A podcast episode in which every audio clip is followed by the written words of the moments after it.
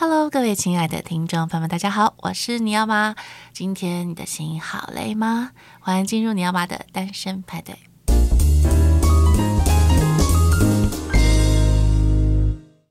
今天超级荣幸邀请到我的偶像级的老师，就是呃这个即兴舞蹈家李美光，让我们掌声欢迎李美光老师。Hello，大家好。对，我记得我第一次遇到老师的时候啊，那时候老师叫。我们一些女生呢，就是围成一个大圈圈，然后呃，请每一个女孩呢介绍自己的名字。所以我今天也想来请老师介绍一下她的名字。OK，呃，我的名字叫李美光，黎明的黎，美丽的美，阳光的光。那老师这个名字的由来有什么样的背景故事吗？哦，呃，有可能一个部分就两个部分吧。光是我们家族谱，哦、就是这个 generation，就是这个.这个你们这一辈的这一辈要叫有一个要有一个光哇，对，好美哦，还还后来好像还蛮喜欢的，对。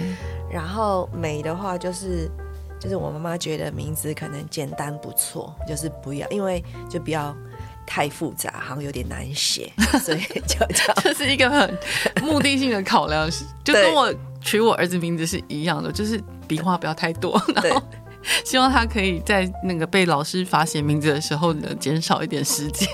对，后来好像有觉得我名字读书的时候，好像老师蛮容易记得，就是这名字好像老师就是会很容易记得。对 对，因为其实您您的姓氏就蛮特别，因为黎，其实在台湾也不多人姓黎耶。嗯嗯，然后黎跟光好像又有一种。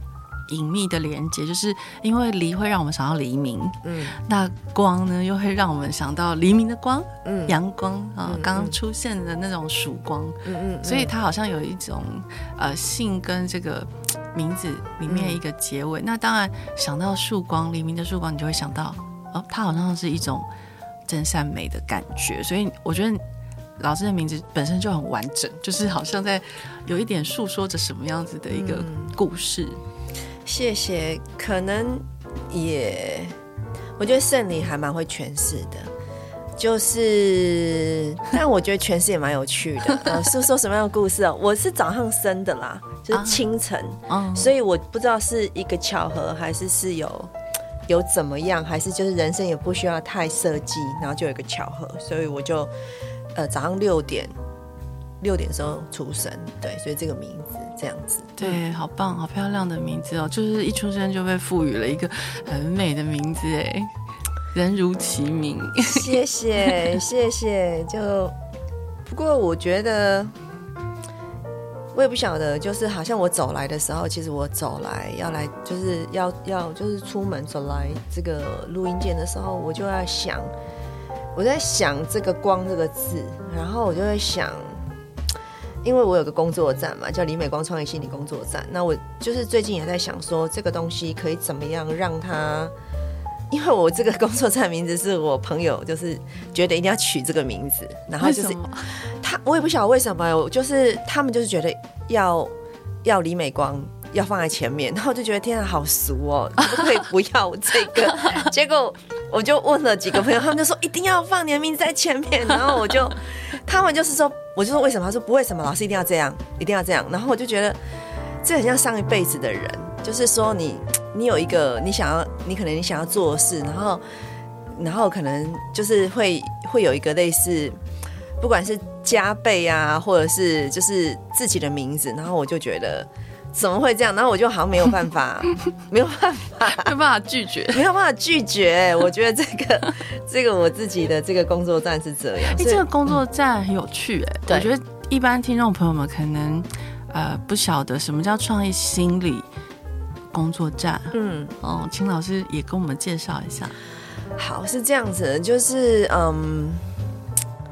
应该是，我觉得可能我不知道每个人是不是跟我一样，就是人到四十岁的时候，可能会有一些小声音，然后那种小声音可能会有一种觉得，好像有某种程度的可能自己，然后你的专业，那或者是所谓的呃，能够给这个社会的一种应该说社会期待这件事情不是来自他人的社会期待，是你本身就是属于社会的一份子。嗯，所以我觉得我对我来讲也是我自己作为个人这个角色，嗯、然后也有一个所谓的这个所谓的社会的一种一种包袱跟框架吗？也不是哎、欸，我觉得是一种想望，想望就是说对，就是说哎、欸，这个年纪所以好，长话短说呢。呃，我现在讲到哪里了？哦，创意心理工作站，对 对对，心理工作。我觉得其实是这个，我如果讲的有点长，没关系蛮久节目时间很够，好，就听一听。应该是我，我一直觉得我没有当过人，嗯，对。然后，所以呢，我觉得人，人这件事情到底是什么？对。然后，所以我很小的时候就会想。其实我国小的时候就在想专业是什么，然后一个人活在这个世界上，就比如说我我的位置是什么，然后我就其实我觉得我我觉得对我来讲是非常陌生，嗯，就是我常常觉得我没有当过人，嗯，所以我常听别人说话或什么，他们就是觉得理所当然，人生是要这样过，嗯，理所就人生就是要这样安排，然后我就会我就会就会觉得哇哦，我会很赞叹呢，嗯，就会觉得说哇，他他他对他的人生。好的蓝图，好好清楚，好有把握，嗯，嗯，然后已经实践了这个那个，然后我就我常常就会觉得，我就是从来不是，就是我没有当过人这样，对，所以就我 partner 也跟我开玩笑说，你呢就是这样哦，然后呢，他说你要有房就有房子，你要有车就有车子，他说你的人生你以为这样哦，然后什么都抵达嘛，可是不瞒着你说，就是。当然这样讲好像有点夸张，对，所以就是，但是我就其实我人生应该就是，我可能有几个我自己的内在潜台词吧。一个就是，哎、欸，我没有当过人，嗯，那所以人的意义啊，或者人的存在的这个道理是什么？对，所以回到说，哎、欸，创意，嗯，然后心理，对，我觉得比较是对我自己的一个提问吧，就是创意是什么，然后心理是什么？嗯所以我觉得这个提问对我来讲，好像。好像也是，你可以说，如果有个 statement 的话，嗯、我觉得不太是什么所谓 statement，可是比较是好像自己的理路吧，嗯、就是一直从小，嗯，我印象中应该是可能国小五年级吧，就开始一直会想这个事，国小、国中，然后一直都在想这件事情。对，就是人到底为什么来到这里？嗯、然后我们为什么要活在这里？的意义的是什么？对不对？对，其实。老师的这个年龄的这个脉络跟我是很像的，我自己也是差不多小学阶段就一直在思考这件事情，嗯，然后到现在，然后也是像老师讲的，就四十岁开始会有很多的小声音哦。我觉得女性很特别，是大家都有这样共同的经验，所有四十以后的女性聊起来，好像她们的一个内在觉醒都在四十岁。老师自己也是这样想，对吧？其实应该是说，三十岁有一个，有一个，有一个，应该是说有个裂点，就是三十岁，我觉得是是有一个，呃，我觉得是应该是说。我觉得一个人可能准备自己的工作或专业，或你如何能够，就是说透过你的专业，然后你所谓你能够付你的账单。我觉得你大概二十，就是十几二十就开始处理处理，到三十岁的时候，你可能觉得这些事情也不是说你处理完了，可是好像会有一个心灵上的一种。问号，嗯，然后我自己的感觉是三十岁也，因为就是人生经验，可能你谈了几个恋爱，嗯，然后你有一些工作经验，然后你就会想说，那这些恋爱或这些经验，然后呢，所以我自己觉得三十岁好像会有一个缝隙，嗯，进来那样的一种方向吧，嗯。嗯，学习也好，所以我觉得三十岁是一个启蒙，然后四十岁可能有一些些觉得自己可以可以。可以应该要担当，或者是给出什么吧，我是这样想。对对对，那老师你自己本身是一个即兴舞蹈家，嗯呃，我觉得很多观呃，我觉得很多听众朋友们也蛮好奇的，到底什么是即兴呢？嗯嗯，然后什么样的情境或是什么样子呃，可以运用这个即兴舞蹈？嗯嗯，我觉得即兴对我来说哈，应该是说这个艺术呢。是无所不能，嗯，但也不是说完全没有限制，但是它也是可以是非常畅快的。呃，然后那个畅快呢，也是基于，呃，我觉得你对于生命啊、他人啊，或者是说你对于你自己心智，就是你的脉啊，然后你的思绪啊，嗯嗯、我觉得是有一些些的关照跟觉察。嗯、好，所以什么是即兴呢？Improvisation。嗯嗯，其实我如果说今天回答呃胜利，就是一个很简单的一个。一个片语好了，OK，就是一个可以呀、啊、玩得津津有味的人。哦，其实这个很活在当下的感觉，嗯，是不是？因为我觉得大家很难活在当下，嗯，虽然说大家一直在讲这个当下当下，嗯、可是不知道为什么那么难。啊，这个很厉害啊、哦，因为我觉得，我觉得我们整个的。培养吧，嗯，我觉得有几个方向哈，就哎，怎么那么难？对呀，好，有几个方向。第一个方向可能就是，我觉得从小的一个，不管是教育吧，或者是社会氛围，嗯，好像呢，你应该有一个你的答案，对，你应该有一个你的理论，是，然后你就是基于你有一个，你已经有一个答案了，然后你这个答案可以告诉别人。对，然后你有个理论，然后你这个理论可以告诉别人。对，那我觉得不管是各种，嗯，比如说啊，我今天是厨师，对，然后我这个刀该怎么拿，对，然后那个力学是什么？那当然这些都没有错，嗯。可是我觉得这个东西就好像说，我们追求这个答案跟追求这个理论啊，就已经好像蛮。蛮至上了，因为你写任何的发表文章啊等等的，都也是基于你有什么样的理论跟答案。对，那你说，哎，为什么活在当下那么难？对，因为我自己觉得，我们的整个的教育吧，或者是说，其实就是还是要关于那个得第一名啊，哦、就是你要成为那个很优秀的领头羊。对，就是我觉得就是就是好像在处理。不管是说我或许现在不一样，就不管是班级，然后不管是工作职场，对，就是你就是要成为那个亮眼的人。是，可是那个东西不就是你应该有个答案，如何成为亮眼的人吗？对。那那你说为什么活在当下跟即兴那么难？嗯，其实这个整个东西就是关于你能不能够感觉到我前面这个桌子。我坐的椅子，嗯，然后哎，我这个麦克风，嗯，就它也是一个人，它也是一个单位，嗯，那我如何能够显化它，嗯，而不是关于说，哎，我坐在这里，我声音讲的有多好听，嗯，还是我能够讲出什么理论？对，那可是其实我觉得我们比较在乎的，还是说我能不能够在这个广播里面，我讲出一个什么理论，我给出一个什么样的答案？所以我觉得那个难，就是难在于你整个的回路。比较不是关于如何共在，然后共在的同时，你能够如何的给出你最真切，即便这个可能也也不是什么伟大的答案，还是什么的。可是我觉得这个是蛮不容易的，呃，真的很不容易。我觉得非常多人没有办法。真正的就是活在当下哦，因为很多人可能把活在当下误以为是哦，我及时行乐，嗯，等于活在当下，嗯。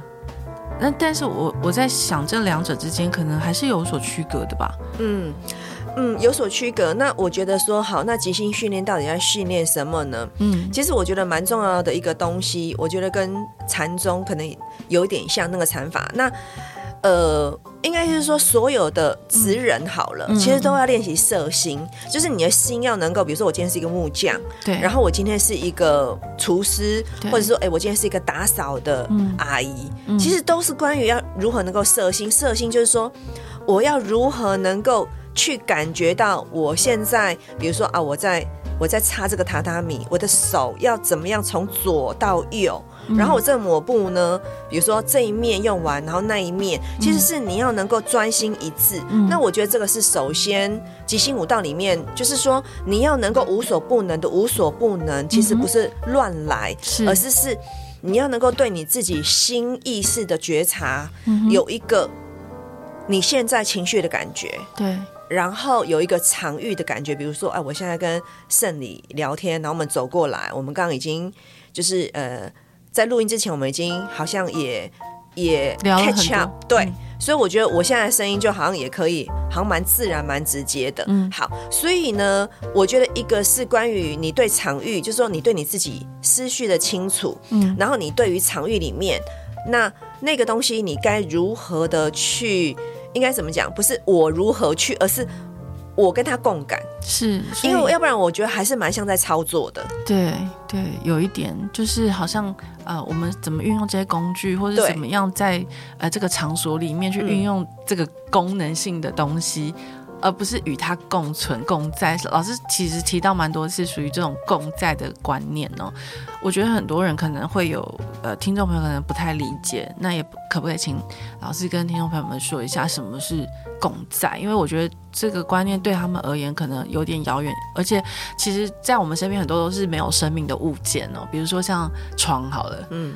书柜、嗯，桌子、嗯，餐厅，嗯，然后就是呃，汤匙这种东西对大家而言是无无生命的东西。嗯嗯，嗯，那我们要怎么与他们共在？嗯嗯嗯嗯嗯。当然，我这样讲好像我是专家，我当然不是专家，我就 也是、就是、老师就分享一下。好好好，呃，应该是说，首先我们坐在这里啊，那能够有这些物件可以跟我们共在呀、啊，那当然是有这个地球神。对，就是我们有个个人，然后我坐在，比如说我现在坐在这个广播的椅子上，那这个椅子之所以可以被我坐，对，它是有一个所谓的，我们活在这个，你也可以说地球在这个稳定的行星系里面，嗯，然后有一个我们称地球，我们称它叫大，就是就我们的母亲嘛，嗯，好，嗯，所以其实我们其实无时无刻都在家。对，就是 we are at home，OK，家的单位，所以我们会聊，比如说哦，跟家庭的关系，比如说这里觉得困难，或我现在有一个新的家庭关系怎么样？那我觉得这个东西其实是在我们心里面是不容易的，因为我们对家的单位其实是蛮有一个自己的想象的一个时间、空间，对，然后关系，呃，所谓关系人等等的，对。可是我自己觉得，特别在即将我们在年末要进入二零二三年，对，然后所谓的这些科技啊，然后所谓的这些性别啊，嗯、然后所谓成立家的这样的一种议题，其实是非常流动的。对，所以我我也在就是再次回到说，那我们如何好？比如说，我要来给一个答案好了，什么东西叫共在？嗯，对。那我们有一个所谓的自己的身体，然后有个自己的心灵，嗯哼，好，就是我们的心，然后有一个我们自己的思绪，对，那。我们都知道说身心好，能够让他，就是说你可以很流动，你的身心状态呢是是你你跟他说在一起，那什么东西是叫在一起？其实就是不管如何，嗯，不管你的经验如何，比如说我现在经验觉得很紧张，我还是我经验不太好，可是你都知道说，嗯，OK，这个是我。暂时的感觉，嗯，但是我是从来没有离开过家，嗯，嗯，就是我这个身心的这样的一种一种一种状态，我其实从来没有离开过他。不管如何大风大雨，我的情绪或者是说我的工作等等的，可是我是从来没有离开过。那这些东西可能你也可以说很像是呃气候或什么的一个变化，反正很多的嗯。前辈或名人都会也都会这样讲，比如说我们谈情绪，或者是我们谈处境。好，对，所以再拉回来，就是我这个也是我自己能够的练习，就是我这个人，然后我如何能够感觉到说，因为有这个土地，然后撑起所有的我们所看到，比如说麦克风，然后电脑、桌子、椅子，那这些东西都在我们的土地的皮肤上。对。所以我的皮肤跟土地的皮肤，嗯，跟所有的这些，嗯，呃，此刻，嗯，呃，相连接的这些物啊、人啊、事啊，嗯，其实都是在同一个皮肤层里，嗯，那你也可以说什么样的皮肤层，其实就是我们的大气层吧，嗯哼。那因为我现在好像试着用语言在表达这件事情，嗯，对，所以所谓的同在或共在呢，我们很容易很。很想要逻辑分析理论它，嗯，可是之所以会有这些经验或这些事件，嗯，其实是有个缘起，嗯，那这个缘起其实就是有一个所谓的这个土地，嗯，让这些人事物可以缘起，对，所以呃，我自己也，我我自己应该是说前阵子啦，前一阵子。刚好嗯，我去石门牡丹就带小军他们的那个部落嘛，然后我其实也是带着我自己的一些研究啦，或者是说我父亲的历史，嗯、然后我就也是在想一个关于关于一个。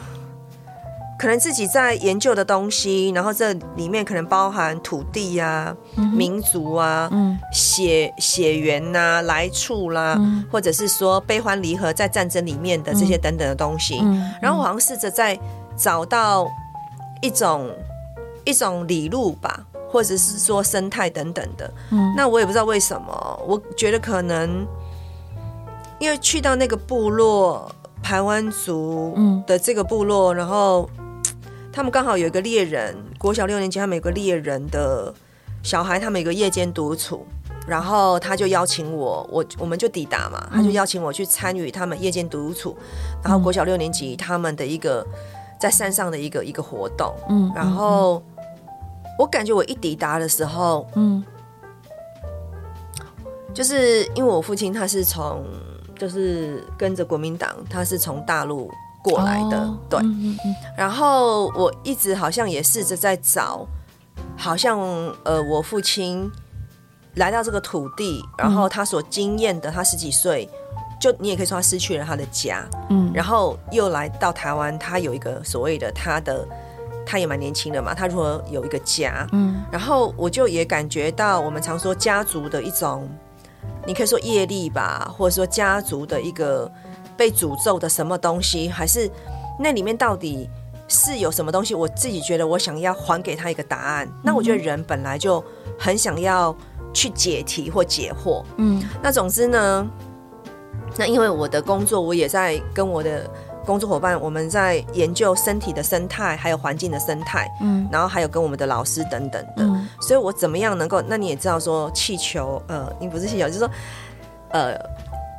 那个所谓温室效应啊，等等的，就是这些议题，我觉得也也算是一个，应该说我我觉得我是没那么慈悲啦，但是我的老师们都 还蛮关心这些议题的，所以我觉得他们也做蛮多的。对，那我们也读蛮多这种的，应该说关怀的文章吧。嗯，那我总之也是觉得说，那我老师都做那么多了，我是不是应该也也能够做一点点？嗯，然后去回应那样的情怀。嗯，那我觉得人。人之所以能够有某种的触动或启发，嗯，我感觉都是多少我们可以感受到他人的情怀，更大的情怀，嗯，然后我们就也觉得，如果我们可以的话，也能够跟着这个东西。真的好，总之我在整个找答案的过程当中，那因为你也可以说，就是也是个读书人嘛，就读书人总是也是 觉得要要要能够文人，对对对，要能够好像。好像能够去整合或思索出一些什么。对，总之我抵达的时候，我就有感觉到说，有有两个角度，一个角度就是说，好，当然有一个呃自己能够做点什么，或者是说去呈现什么的一个理路跟思想或思考，或者是说跟伙伴们共同的研究。嗯，当然有一个这个这个方向。嗯，但另外一个东西，我也同时感受到，就是那种共在的一种。我觉得作为人类的这种这种，不管是悲欢离合，或者是说战争，然后情局，不管是 COVID-19，就是说整个情势的变化，然后你也可以说是我们经历了另外一种静默的战争，就是、嗯、就是所谓的疫情，我们也经历了另外一种全球的摇晃，没错。所以我觉得，我觉得就是那种。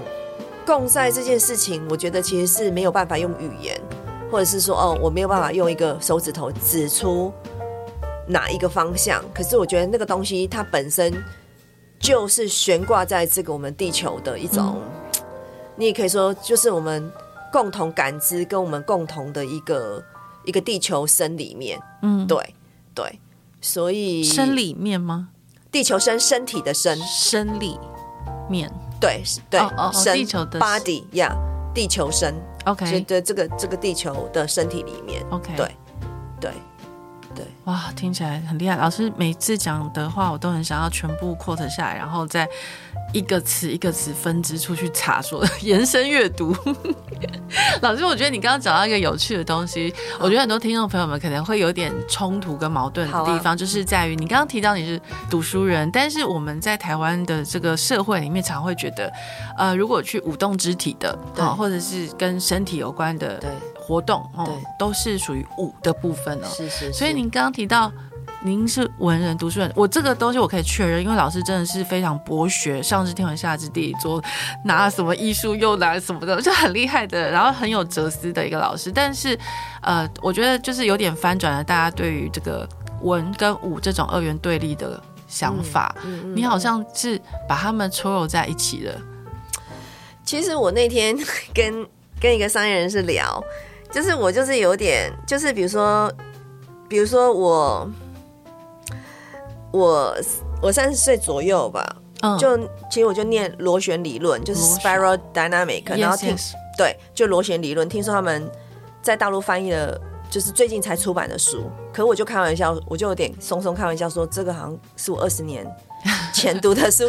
然后他说：“老师，你应该在商业界，你怎么会在这里？” 然后我就说：“啊，我我之前有读什么，就是我以前在巴黎，就一整年就 K 这个。” K 这个理论这样，另外一个理论就 Ken Wilber 理论，就肯恩韦伯，对，然后然后他们就说，老师你你知道他们商业界怎样怎样，我就说我我我是都是为自己，我不是我从来没有觉得我这个可以干嘛这样，那你觉得好奇就去读对不对？对对对，然后我自己觉得所谓的我我自己也觉得你，我觉得你问的非常好哈，就是我觉得舞蹈。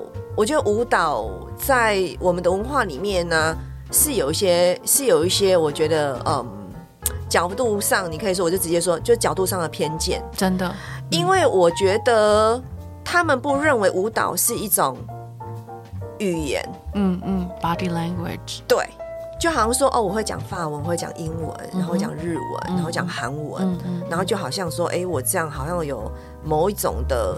所谓更可以沟通的能力，对。可是我觉得舞蹈呢，它本身就是阅读人的身体，嗯、然后阅读自己身体的，不管是情绪，然后状态。嗯。那我觉得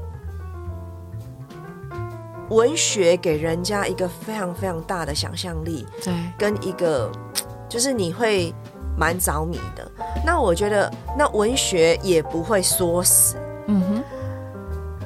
好的文学啦，没有错，没有错，经典文学，对对对。然后他会把你带到带到一个不一样的时空，然后情境。嗯，那我自己觉得舞蹈，嗯、我自己觉得，嗯，就好像说读身体的书不是一本书，你懂吗？嗯、所以读书人，我就觉得说、，again，我们就是很也是会有这样的一种觉得啊，呃，跳舞的人就是。好像什么头脑简单四肢发达，然后然后就是 you know 搔首弄姿，然后哦青春有限，对，然后好像会对。大家对这个做舞蹈的呃舞舞者哈有一种迷思，好像就觉得说，对，他好像跟青春有关，对，好，好像到某个年龄就对。你在那边舞动的时候，大家就会有一点觉得好像不合时宜，对，对，但老师到现在还在跳舞啊。嗯，对，应该是说，那就好像应该怎么讲？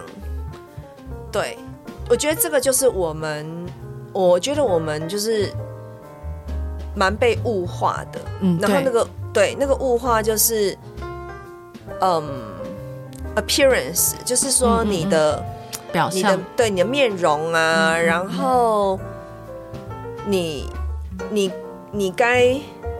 你什么样的年纪，然后该怎么样？然后你不是什么样的年纪，你不能怎么样？对。可是我自己有感觉到，就是那种心灵，因为我讲最幽默就我外婆好了，我外婆就超幽默到掉渣。然后我跟她相处的时候，她就七十几、八十几，然后九十岁，就是我想说，没，就是她就好幽默。有，我觉得上次第一次跟你上老师的课的时候，老师就提到很多外婆，我觉得外婆的分量好重，然后。当然那时候有很多学生跟我们一起嘛，对，所以我们没有办法深入的聊。但是我有感觉到你对外婆之间的那种，呃跨世代以及跨时空的那种呃爱哈，还有理解，还有就是跟着他的脚步，嗯、好像他启发了你，启动了你某一些思想。嗯嗯，我觉得首先他就是一个很简单的人，嗯、那种简单就是他完全不复杂。嗯、然后呢，第二呢，我是从来没有感觉到他。他有什么样的抱怨啊？他有什么样的东西？就是我觉得他就是一个好像很能够自我承担的人，即便他也有先生，可是就是就是我觉得以前的先生就好像有点类似，好像这样讲就是就好像说好过了，比如说我外公好了，过了好像说哎，他可以比如说劳作或他工作年纪，他就是退休，然后他退休之后就全部都是我我外婆，就好像就是你可以说。呃，侍奉他就好像说，嗯，对，然后他就是一个我外公，就好像一个代表性人物，那我外婆就是很典型，对，有没有很典型，很 typical 那种男人的对样貌，对，就是说他他可能工作到，比如说我不知道，就六十几岁，嘿，七十，然后退休之后，他的几列人好像会踩在那里，就台语的话，就好像说这个人就成为一种好像家族里面的一个一个身份地位的一个一个一个。一个吉祥物，对对对对对，吉祥物对不对？对，我觉得是。然后我外公也很温柔，然后也会跟我外婆，就是我觉得他也是一个很温柔的人。可是我就觉得我外婆就是会煮饭啊、理家啦，然后怎么样怎么样，就是主内主外吧，什么事都得做吧。对，其实是这样。其实我觉得那也某种程度反映了台湾女性的一个现况。哎，其实她，其实我觉得几十年来没有什么改变。哎，一旦你进入婚姻，好像。你又你好像没有什么选择，就是你得承担起这个所谓的家，嗯，这个单位的所有一切，好像好像这样是比较大部分，对，大部分的女性的处境是这样子，好像是这样是大部分，对，对。没错。嗯、你如果说要像老师活得那么前卫，走得那么前面哈，我觉得那真的是很少数女性可以做到，而且要牺牲，可能所谓的牺牲啦，就是。嗯这很多东西才能够达到的一个一个一个方向，对。但是我想问胜理啊，嗯、你怎么会觉得我走的很前面？我觉我觉得第一次跟老师见面，我听老师讲话就觉得很前面啊，因为呃很多事情可能是大家真的嗯连想都不会想到的，但你已经思考过，而且内化成为自己东西，在呃吐出来，让我们呃滋养我们哦。那很多人可能真的一生都没有想过的问题，耶，真的，嗯哦，但因为大部分人可能只是就是活在就是我怎么温饱吧，就是我觉得目前啊，如果住在台北市人更是这样，嗯他虽然在一个好像国际城市，但事实上每个人都在想我怎么活下去，我怎么付这些账单。那我为什么会给你？我我就是说你你有听我讲话，可是。我怎么会给你这样的 impression？因为我觉得你在女性的观点上很前面啊。嗯，对，很多女性其实根本不明白，也不意识到自己的处境。我懂了，我懂了。特别可能我讲那一句话，就是我那时候好像国中嘛，我外婆跟我讲那句话：女人不一定要结婚呢。对对对对对对。有非常印象深刻，因为但我觉得你外婆很前面啊，就是说那个年代，她能想到这个事情，可见她在这个婚姻里面，她肯定有很多的呃思考，对，对于他自身这个人的处境，还有说他人与这个整个大家族的处境，对。嗯、呃，是怎么一回事？所以他最后的结论可能讲出来很简单，就一句话，说其实女人不一定要结婚，但他后面包含着很多的讯息，哎，对，他的意思是说，如果你这辈子没有找到你真就是你爱的人，嗯，你可以不用结婚，不要因为有什么社会压力。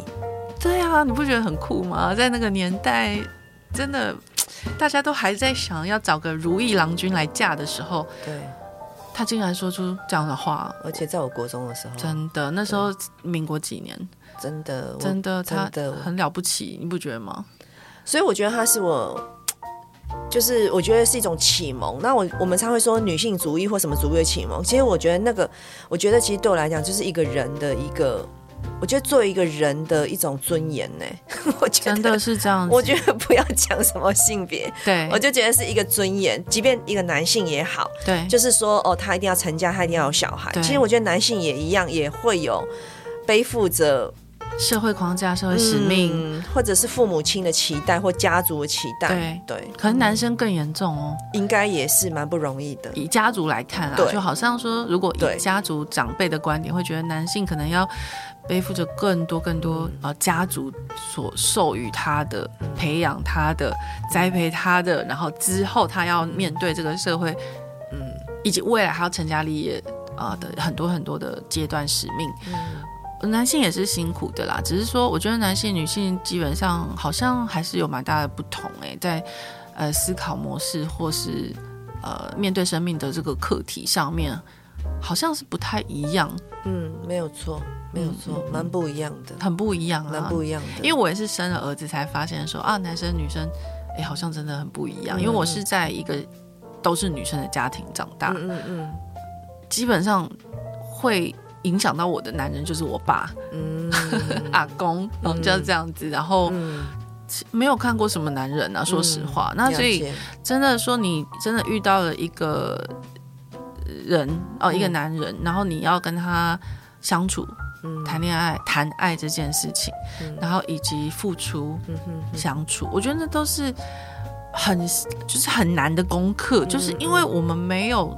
被训练过，说，嗯，我们可能对爱有一种我们自己的想象，嗯，它可可大可小，就是可能我为你洗衣做菜，那是我一种爱的体现，但它不见得是一个呃很大的爱，嗯，那所以其实我觉得男性在爱的付出跟动作上面好像。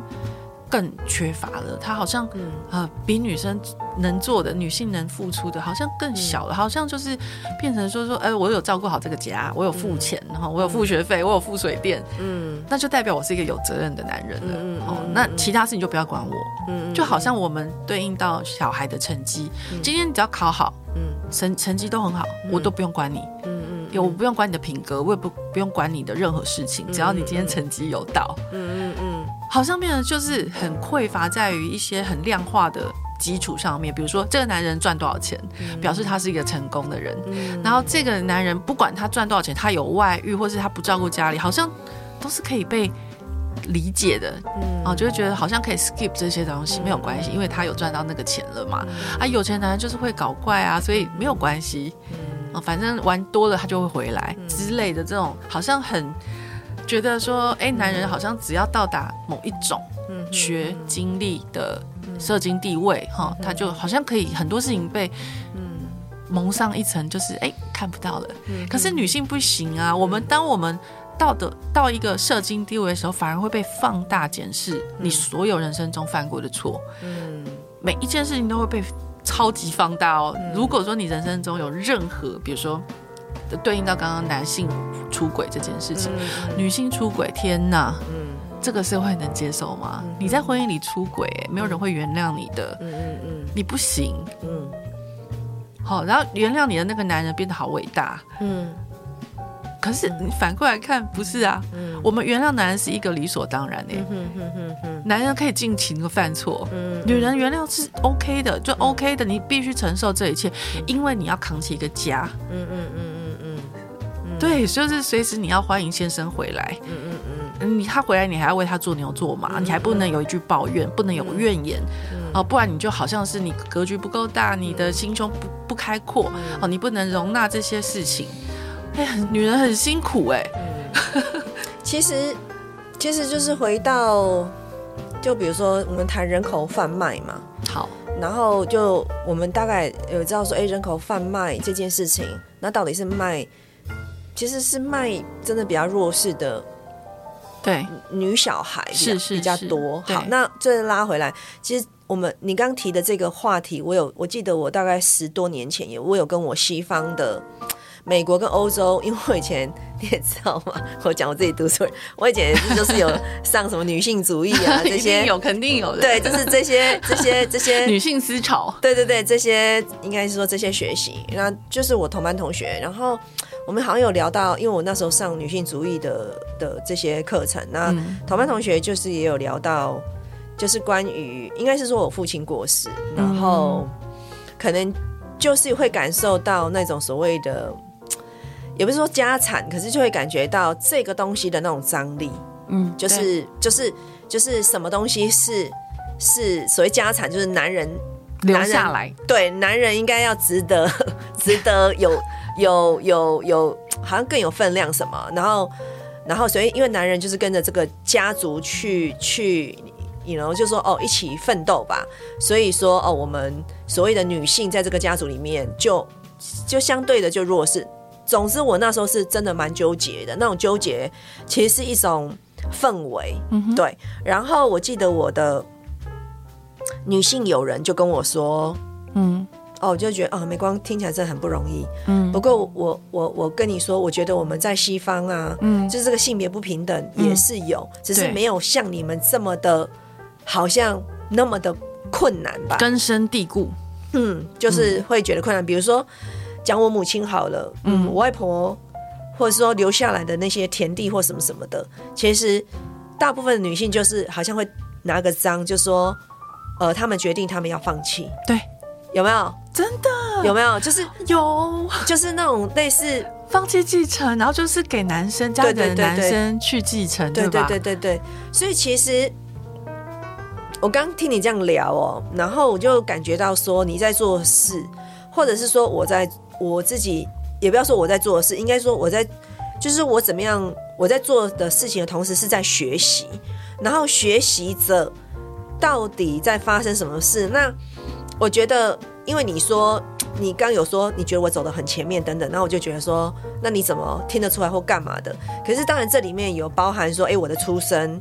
我父母亲可能对我的一种尊重，嗯，然后让我可以去就上这些好像不赚钱的课程，或或者是我爸常跟我开玩笑说啊，天哪，你的投资报酬率很低，好，所以说就好像还就是说我是有，就是说我有那样的一种缘分去去吸收这些东西，就好像不用。就是不用去想，不用经过太多的抗争，对，或者说我每每走一步路都是关于说，那我能不能把它赚回来，或者说，哎、欸，我这个出路是、哦、是怎么样？就我其实是好像，所以好像可以悬挂着一种，我朋友跟我开说，哦，就是这样的一种好像氛围，就是像宇宙下订单的那个能量。对对对对，他们就这样，他们就这样有点像我。好，呃，那，哎、欸，我刚刚讲到哪里啊？就是说。就是、你说朋友跟你说那个在西方也是一样啊，对对对对对，只是没有亚洲这么根深蒂固，好像拔不起来。啊，我我知道我要讲什么，就是我觉得我觉得我们应该就是说，有一件事情很抽象，也不是很抽象，嗯，嗯，然后这件事情怎么样很抽象，也不是很抽象。其实我自己回到就是创意心理工作站这件事情，对，那那它其实是非常抽象，对，就是你怎么知道？就是说，因为我们做很多事情就有各种起心动念嘛，对。就比如说，我做这件事情，呃，我也希望说，好，我今天被圣礼访谈，对那我也希望说，哎，大家可能对艺术啊，对，嗯，即兴舞蹈啊，可能也希望能够有，哦，最起码你听过好了，对，好不好？好，最起码最起码听过。对，那我们会有一个落地点，就是说，好，我我今天我的出现，我叫李美光，我做这件事情有一个落地点。哦，好，圣礼访问了一个艺术家。好，那这件事情不管是艺术家还是厨师，还是是圣礼本身，他是做所谓 branding 的这个东西。那到底我们活在这个社会上，或者是我们作为这个文化的一部分呢、啊？就是说，那个心灵的位置是什么？因为我们就是说，心灵的位置 versus 说生存，就是我们回到说啊。有这个生存这个东西，可是能不能够同时呢有生存？可同时啊，我们就先不要去管别人好了，就是自己能不能问自己：我在这个生存的这样的一种一种状态里，我能够提供我的服务，那但是同时我也消费地球。可是有没有什么样的一种提问？嗯，是这件事情是？他有回到心灵的层次，可是心灵的层次就它不是变出一个咖啡，它也不是弄出一个建筑物。嗯、那什么东西是心灵的层次？嗯嗯。嗯，那这个东西，我觉得，我觉得其实是，我觉得你怎么去提升，嗯，这件事情，好像除了存在，好像除了买卖，嗯、然后除了说服他人，嗯，除了 branding，嗯，它有一个作为人的一种升华，没错。完全认同，非常认同。就是说，你如何当一个妈妈，可是你有一点点的升华，而不是就是纠结在这个作为妈妈该怎么样得到被尊敬，或有权利，或者说我可以爱小孩或支持小孩，就就是说，就是说那那个心灵是什么？嗯，我我就是因为我觉得要要讲这些事情，其实都蛮抽象，因为它不是一个说哦怎么样做，他才是有个什么心灵品质，还是说他他是有升华？可是可是我我就觉得说，能不能够？就是能不能够这些事情的一种状态，它有个很简单的纯粹吧，我也不想。我懂，我懂，完全了解老师在说什么。嗯，只是我智慧没有老师那么高啦，然后也不是读书人，嗯、所以没有办法讲的很精确。但我想，听众朋友如果真的蛮好奇的话，我觉得老师在讲的是一种，还是回到人本啦，就是说人到底。是什么？那我们不要看那么小，就是说你现在当下是一个母亲，或是你在婚姻里面 struggle，然后你在呃自我认同上面的 struggle，都这个东西可能要把这个规模再大一点来看。我们是身为这个宇宙里面的星球里面的一个嗯人，嗯嗯啊，那身为人，那我们要怎么样看待人这件事情？那怎么与这个整个地球共舞，甚至整个宇宙，而不是只有。家这个单位，这个屋檐下，对，我觉得这个东西可能是老师刚刚讲的那个玄之又玄的秘密，大概是这样。没有，我觉得你讲的很好哎，我觉得就是说，我们今天的访谈可能也拉拉杂杂，然后我们试着在厘清彼此的思绪。那这个东西就是说，哎，我们两个有这个麦克风的对应，它本身就是一个小，对。可是我们我们也在想说，我们怎么样用心，能够好像去理解。去应该不是说理解，就是说我们怎么样能够好像也蛮用心的去感觉到我们这个用心，不见得别人会觉得重要或赏识，也是我觉得就是这个用心。对，我觉得就是因为语言跟字啊，真的好也是蛮不容易去去去去回到就他的好像一种本初，可是我觉得就是。好吧，就这么简单。好的，就是说这个用心的这个用心，你觉得你能不能够有能力？嗯，对。然后我也不晓得，就是我就昨天吧，我昨天就听坂本龙一的，嗯，对，他有一个线上音乐会，有有有，我就听了。然后因为我年轻的时候就是一直都听坂本龙一的，很好听啊。对，然后就又看到他就说他他最后他最后的这个线上音乐会的时候，他就说他觉得他又。我用这个中文好了，他的意思说，他觉得他又发现了一个新大陆。那因为他也是，呃，今年吧，就是癌症，然后一四年发现癌症，然后又复发，然后就觉得，就觉得回到就是说，我想要跟这里分享，就是说，什么年纪好像该怎么样该怎么样，可是我觉得心灵，我们常忘了，心灵是一件，它不是年纪，嗯嗯嗯。然后它也不是态度，对。然后我就觉得说，我看坂本龙一他以前的音乐，听他以前的音乐，然后他现在他的就是说他的肉身，然后他其实每他的那个音乐会，他他是录嘛，他说他一次只能录一首，哦。所以比如说他类似可能有十二首，嗯，他是要，因为他就没有体力嘛，对啊。然后可是你听的时候，你就会感受到他全然的。他的身，他的心，还有他想要跟我们分享的那个音乐的语言，你就是觉得他的心灵不会因为他生病了，嗯、他也是一个七十岁的、嗯、所谓的这样的一个音乐家，是。好，因为音乐家都会觉得几岁可能没有体力，可能要退休等等的，嗯、对，所以我们就也在想说，那什么是心灵的力量？嗯，那我觉得就是回到说。我们所能看见的，嗯，活着的，对，那当然就是说，哎，这个物质的层面可以让我们温饱啊，可以让我们觉得或许有一些所谓的，嗯，舒服或自在。嗯，可是我就觉得，哎，这个心灵的这个层面，嗯，好像，好像也蛮需要。就是回到就是圣你说的，你你做这个访谈，然后你一点点你的，因为这个也是非盈利嘛，对。然后你自己的，你还要剪接它，对。那你为什么要做这件事情？就是说，真的花我蛮多时间，是不是？然后你说 一听再听，然后对，anyway，我就觉得，我想就是活在这个社会上用心的人蛮多的。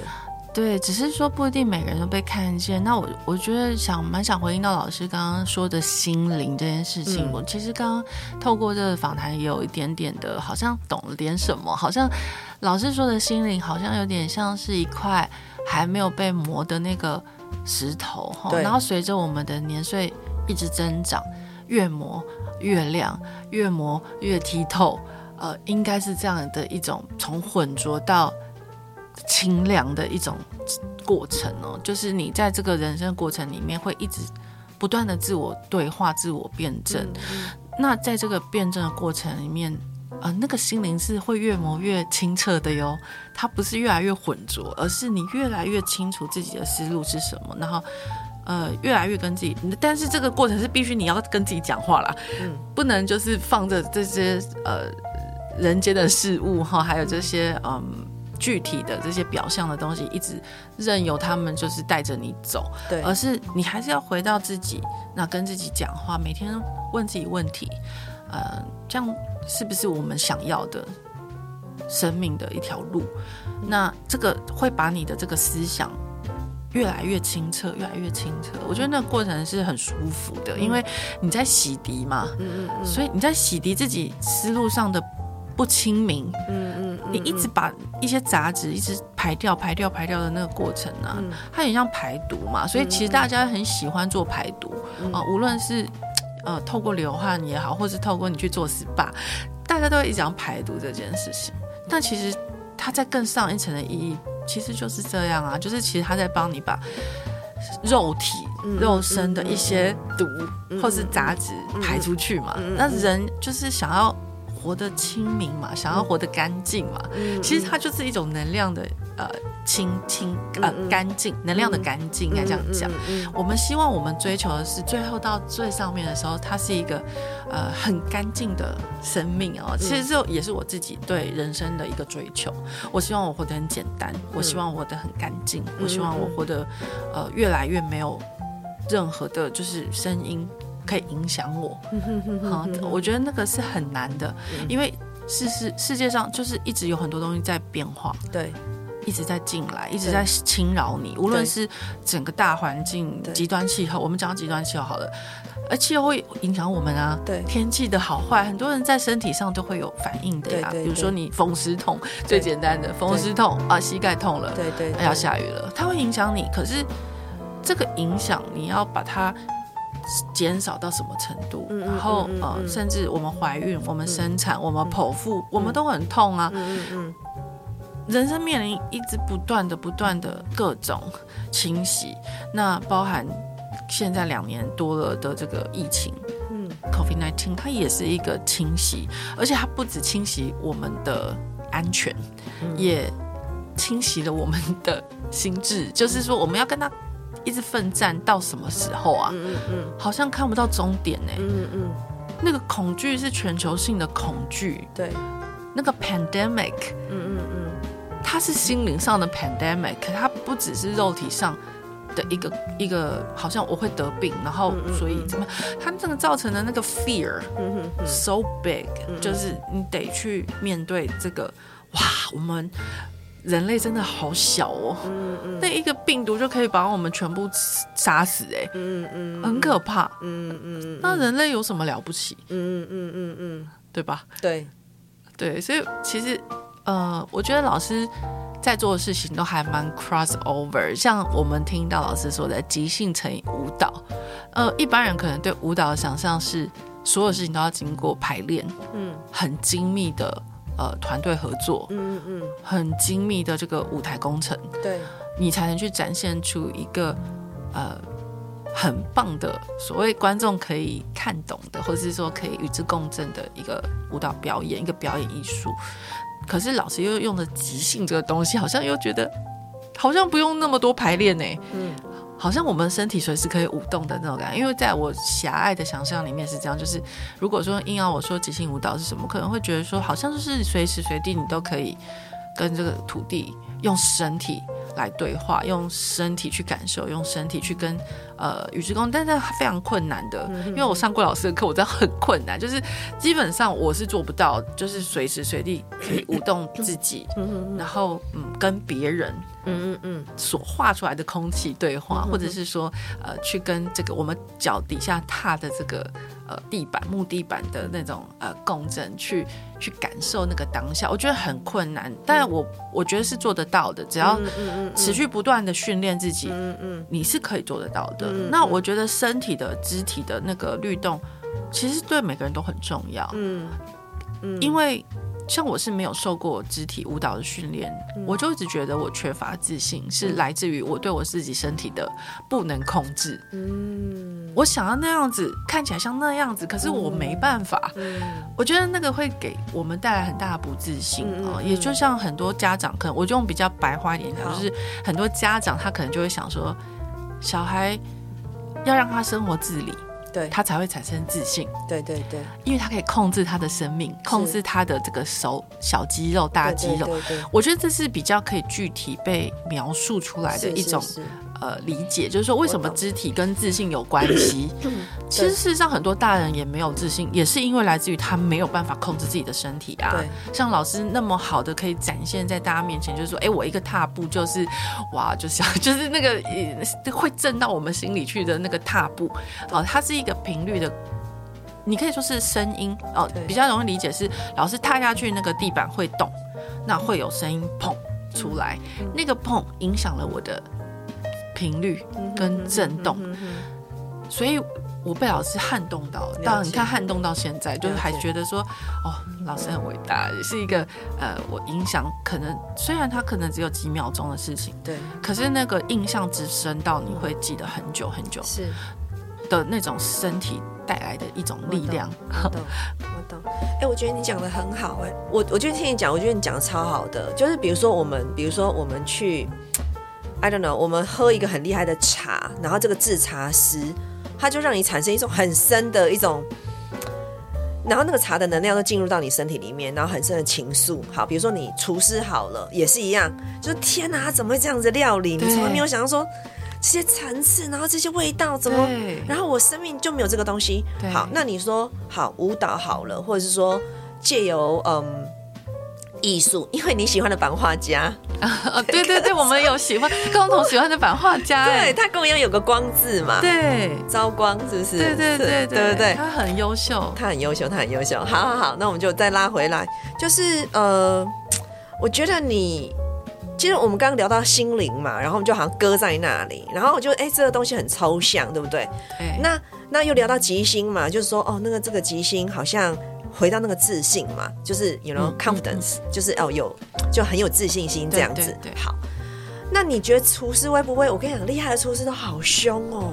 对，然后那些 chef 都很凶，很凶。可是他们就是，他们就就是因为呃啊，我知道我我我我朋友在纽约嘛，他就是有好几家餐厅，然后他有一次回来，他就负责管理餐厅，然后我就跟他聊到厨师，然后就聊到他们的厨师。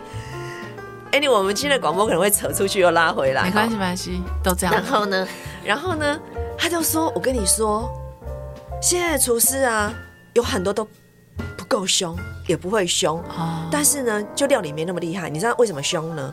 比如说芦笋，对，他下他下。”他他他他就会下，就是说要要这些菜单嘛，然后就会有这些鱼啊什么这些东西进来。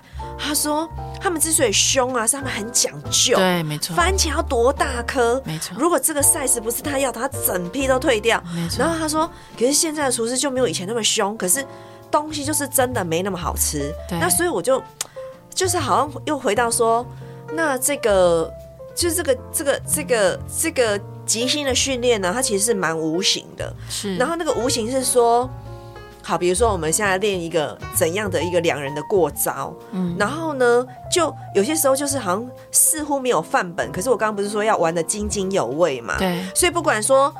我比如说我跟圣理对上好了，我可能觉得无聊，还是我觉得他太侵入我的空间。嗯，可是我要怎么样用我的肢体语言呢？一直回到我可以跟他对话的可能性。好，这是关键字。嗯嗯、对，关键字叫可能性。嗯，然后呢，我们又回到说，刚有有聊到说，啊，生存啊，或心灵。对，那生存呢，就可能是呃，你可预见、你可知道的，比如说，哦，我这杯咖啡成本是，比如说，I don't know，三十块、三十五块，好像人事，可是我今天可能卖一百，那我可能就有一个什么六十五块的利润，是，好，这是看得到的，这这种就是它可见、它可预期，嗯，然后它可以大概有一个评估，嗯，那呢？你说那这个心灵是什么样的一个状态呢？其实你也可以说呢，心灵空间里面其实是没有人的，就是回到说你自己跟你自己对话。对，然后你怎么去感受到你所感受到的这些？好，就比如说昨天好了，我觉得坂本龙一的录音很厉害。对，他的录音就是连他的踏板。对。踏板的声音跟呼吸，他呼吸的一些些声音都录进去。可是我们通常听一张 CD，然后是钢琴的独奏，你不会听到踏板的声音，嗯，你不会有一个叫 Glenn 就是好像是一个加拿大那时候弹，就是弹巴哈的曲子，这 Glenn 就是有点呃顾德尔嘛，嗯，好像是顾德尔。中文翻译，嗯，你会听到他好像叹息这些这些，嗯，很，还有他他弹的时候，他会有一些他自己的声音。总之呢，我刚开始听的时候，我就觉得很不习惯，就是他的录音的踏板怎么会这么的清楚？对，可是我觉得这个东西就是他的心灵要如何画出这个范畴，嗯，那我觉得就是我也没听，我老实说，或许我孤陋寡闻，可是我也蛮喜欢音乐的，我就是也没有听过是这样的录音法，那。听说坂本龙一的这一次是在就是是 NHK 嘛，好像是就是反正最厉害录音室，然后都是他什么从纽约来的这些跟他合对录音师。那我觉得说这个东西要怎么成立？因为我们刚刚有聊到说。有一个类似社会文化整体性的一种氛围，嗯，就觉得哦，事情该怎么样，该怎么样，该怎么样。那我们很容易被牵着走，对。然后比如说哦，恐惧啦，比如说 COVID nineteen 啦等等的这些，比如说股票啊，然后比如说这些情势啊什么，嗯，我们很容易被什么东西被牵着走。然后该该怎么样，该怎么样。我前面说我没有当过人，我就很震惊，说你怎么知道该？你当过人吗？你怎么知道？该这样，我就很震惊。我就说你，你，然后我就会说，这个人应该活过很多辈子。对，就是有一次看一些人，就觉得哦，他当过人，好分明，就是他好熟悉，他好知道怎么当一个人。对，对，怎么怎么投资，怎么买卖土地，然后该怎么样怎么样，就是他一切的一切，怎么照顾他的祖先。他说，我觉得，对，我帮老师翻译好了，好来，应该就是说。老师想要了解为什么他能那么世故老练，对不对？因为他很会做这些事情啊，就是人世间的事情，而且怎么会有这么把握？是，就是我也会觉得很赞叹，很赞叹啊！我也会很赞叹，因为我觉得哇，他们好厉害哦，就是都知道什么对冲基金啊，然后什么怎么玩这些货币啊，各种各种啊，就是其实这也是人发明出来骗自己的一些东西嘛，就是一些 system，然后一些一些呃。比如说货币好了，它就是一个人自己发明出来把自己玩死的一个制度啊，就是货币。对，对啊，神经病在那边用货币把自己搞死，然后人每天在那边追求那个货币，它就是一个纸钞，你就把它当成大富翁就好啦。对，其实他就是大富翁啊，他只是实际的真的会让你死掉，或者是饿死，或者是真的会有人因为这些货币而过得很悲惨的。对对对，你说非洲那些对。第三世界的人就是因为货币的关系，他们活得很可怜呐、啊。对，但是你说回到人这件事情，以及跟土地的关系，对，难道我们会赢他们吗？我们这些城市人有个办法跟他们真的在那边生存生死战吗？应该没办法。我觉得没办法，应该没办法。我们一定狠狠的输给他们啊，因为他们就是有办法在沙漠里面求生的人。对对对，反而我们这些在那边。把货币玩的很像很厉害的人们，对，哎、欸，你真的把它丢到沙土里，它是没办法活的。哎，对，对，我觉得回到就是你刚讲这个，然后我就回到说，呃，我觉得就是刚谈那个版本龙的录音嘛，那我觉得什么是心灵呢？就是重新去界定啊，你可以用，你可以怎么用你的心灵，就重新去界定说，对，我就是要这些踏板声音都收进来。我要把我的呼吸声，它也是音乐的一部分，真的。所以说，就是回到说，那怎么扫地？比如说，我觉得就是清洁工，反正总总之就是说，我觉得就是回到心灵这件事情，就是昂昂听起来很抽象，可是是你怎么，你可以怎么样去画出你一个范围，然后这个范围可能是别人没有想过的，对，然后就比如说，好，剩你做这件事情，可能大家会觉得说，那你你可以吃一个早午餐啊，你来这边录音干嘛？真就是睡饱一点。对对对对对，那当然可能剩你有剩你的需要，他可能跟人，他想要跟人多聊聊，他想要多认识人，可能可能这个背后的呃动机也多过于他可以吃一个早午餐，然后他来这里做这件事情。那我就也我不晓得哎、欸，我就觉得说今天的呃谈话。我就也我没有我好像没有什么答案或没有什么理论，可是我就觉得说，就是一个提问说，我们如何？因为我们前面也也稍微在聊什么利他啊什么的，可是利他到底这件事情是什么？就是我们自己能不能够回到我们自己的心灵？然后呢，那个东西是有一个我们就回到说，哎，即兴的精神，玩得津津有味。那人生只要能够玩得津津有味的人的人生。都不会出什么大问题，因为他在这个过程里面他已经津津有味了嘛。对对对对，所以要会玩嘛。重点是 how to play，right？对对对对对，所以他的心灵就也，我觉得他的心灵就是有弹性。对啊，要 flexible，对，要有弹性哦，不要把自己总是好像。对，我们自己很容易用框架绑自己，对自己拿橡皮筋把自己竖起来，对，啊，人很有刺哎，我真的觉得，我同意啊，就是你为什么不把这些束缚都剪开？然后，哎，你看哦，你看哦，女生生产完，对，神经病就把自己竖紧，竖起来，用那个束缚是把自己束紧，神经病啊，是你生产完很不舒服哎，然后还要穿着紧身衣，花好几千块甚至上万块去定做那个。马甲束缚，把自己身体要再回复到那个状以前未生产前的状态。Why？、嗯、就是呀，你就生产过呀，嗯、然后你就好好休息啊。嗯、你为什么要把自己再绑紧？可是他们不是说我是没生过小孩，但是他们不是说这样好像说你的内脏可以，还是他这是一个迷失？呃。内脏归位是有差了，就是你子宫会下垂嘛，对对对，你生完你子宫很容易松嘛，就是很容易啦，是没有错。但是你其实有很多方式去把它归位，你可以买一个就是那种呃比较短小的、轻巧的，把自己。就是把局部的局部的把它束好就好，那几百块就可以达到了呀。可是现在是全身性的，就是你要穿上很不舒服的那种对定做的衣服，然后去把自己束很紧。它其实就是具象跟抽象的一个，把自己又框架起来了。是因为大家告诉你，生产完你要回到一个漂亮女人的样子。我懂。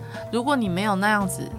你就是没有把自己照顾好，好，你没有爱自己。我懂。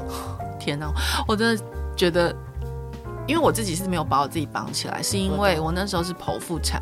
对。呃，其实伤口很痛。对。我没有把我自己绑起来，所以我身体一直没有恢复到我生产前的样子，也回不去了。嗯嗯嗯。呃，但那都是一个生命的一个。这集非常无奈哦。呃，当时在录音室转档的时候呢。